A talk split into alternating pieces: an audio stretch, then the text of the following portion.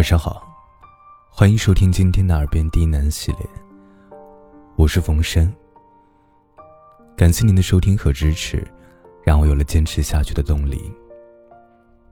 今天给大家带来一篇女神节的特别篇。你好，母亲。本节目由喜马拉雅独家播出。感谢你的收听。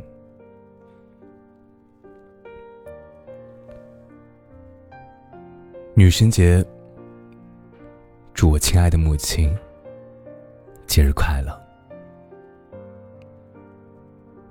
母亲，女神节快乐！你是我生命中最厉害的英雄，是我在世上最爱的人。女神之名，您当之无愧。从小到大，每日每夜都在听着重复了很多遍的唠叨。小时候的唠叨是这样的：起床啦，吃饭啦，睡觉啦，别玩了，回家啦，快做作业，不要打架。去学校要好好学习，和同学要好好相处。回忆一下，当我们听到这些唠叨，当时的我们是什么样的呢？我记得呀，当时我觉得我的母亲很烦人，觉得母亲的控制欲太强了，事事都要约束着我。之后，求学在外，工作在外，母亲还是一样的唠叨：“钱够花吗？你什么时候回来啊？过节你回家吗？在外面要多吃点儿啊，天冷了多穿点儿，好好照顾自己。想吃什么？”自己买。这个时候，我们和母亲不再是面对面，不再是互相看不顺眼，而是隔着遥远的距离，隔着车票，隔着手机屏幕，隔着深深的思念。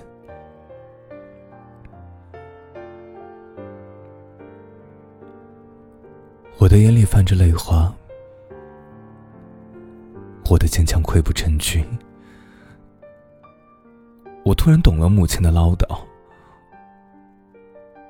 我也突然爱上了母亲的唠叨。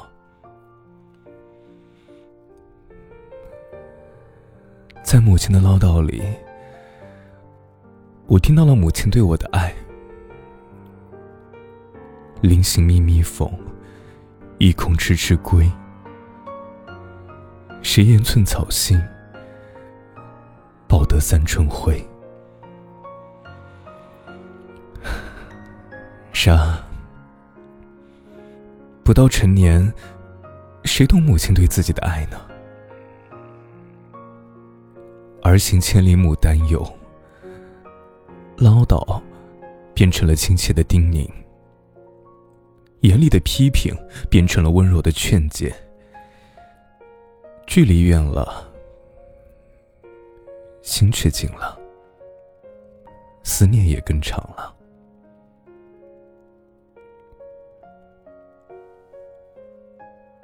儿时的时候，母亲牵着我的手，带我看外面的世界，教给我做人的道理。母亲对我非常严格。每当我犯了错误，就会被罚站。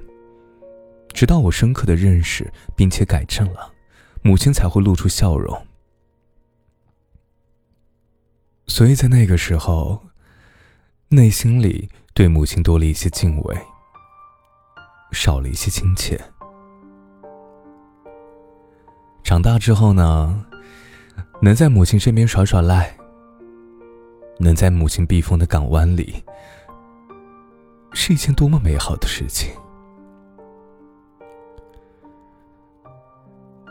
在中国，我们表达爱是含蓄的。我从没有听到母亲对我说过“我爱你”，就像我也不曾将“爱”字挂在嘴上。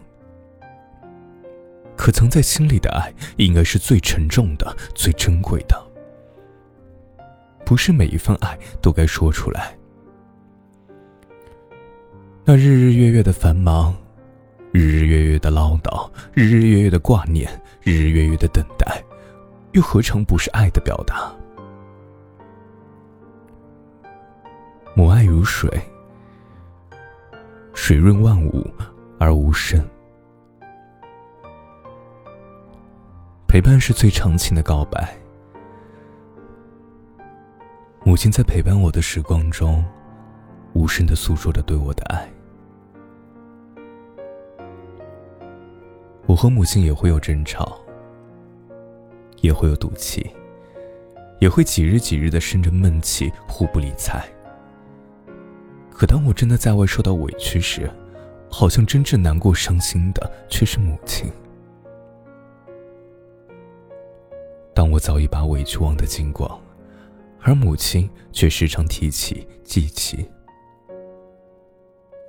自己的病痛，在母亲的眼里是山崩地裂，而母亲对自己的难受却只是轻描淡写。母亲只想着。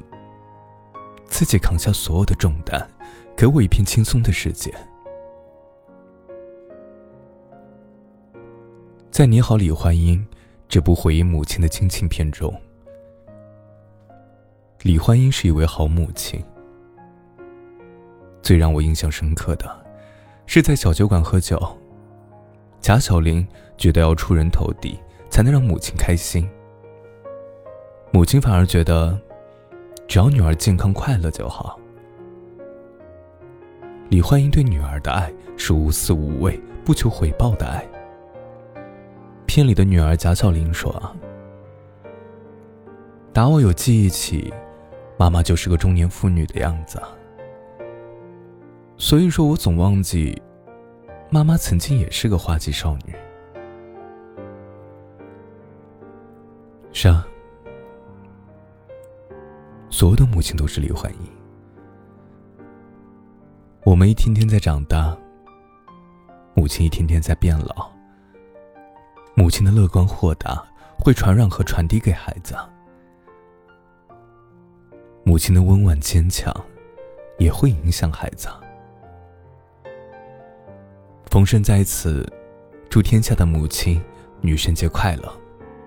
她们都是世界上最美丽、最善良。最温柔的女神。